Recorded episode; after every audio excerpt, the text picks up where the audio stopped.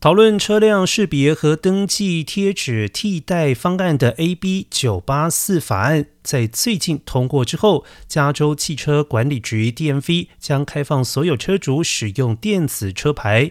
原本 DMV 将使用电子车牌的。汽车数量限制在约十七万五千辆车。未来在加州登记的四千万辆车的车主都可以要求拥有电子车牌。